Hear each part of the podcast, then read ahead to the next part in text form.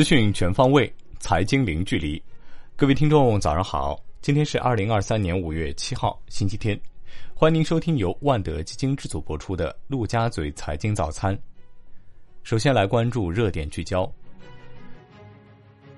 二零二三年巴菲特股东大会如期而至，会上对于经济前景、人工智能、巴菲特接班人等热门问题，巴菲特均给出了答复。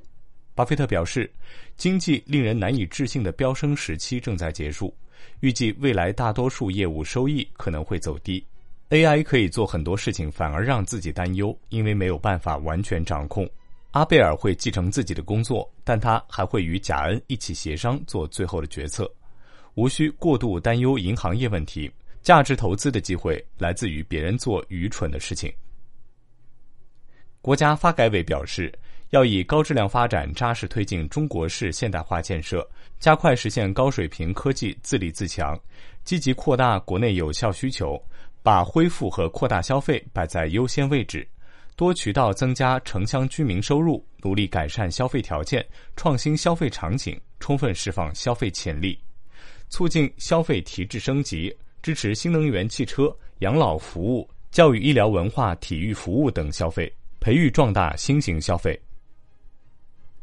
国务院国资委印发《中央企业债券发行管理办法》，着力健全债券发行管理工作体系，将管理范围扩充为企业在各类债券市场发行的公司信用类债券，实现对各类债券品种全覆盖，着力防范债券违约风险，对各环节风险防范工作提出系统要求。节后市场大部分股指普遍调整，场外资金观望为主。五只指数 ETF 本周合计净流入资金约九亿元，其中上证五零 ETF 净流出十八亿元，科创五零 ETF 净流入三十七亿元。科创五零 ETF、半导体 ETF 已连跌四周，场外资金开始进场抄底。来关注环球市场方面，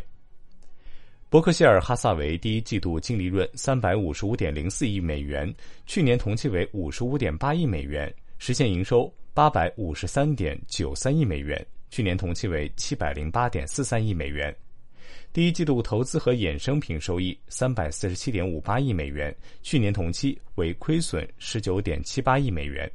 截至三月三十一日，伯克希尔哈萨韦约百分之七十七以公允价值核算的股权投资，集中在美国运通、苹果、美国银行、雪佛龙和可口可乐五家公司。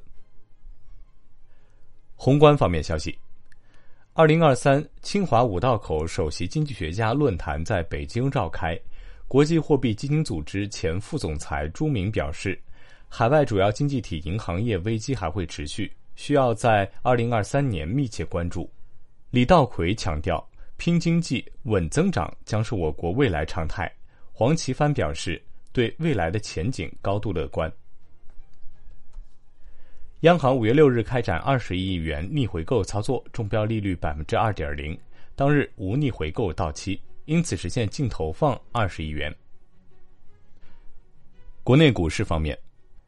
牛散今年调仓很忙，葛卫东混沌投资潜伏海光信息，今年已大涨近百分之一百三十。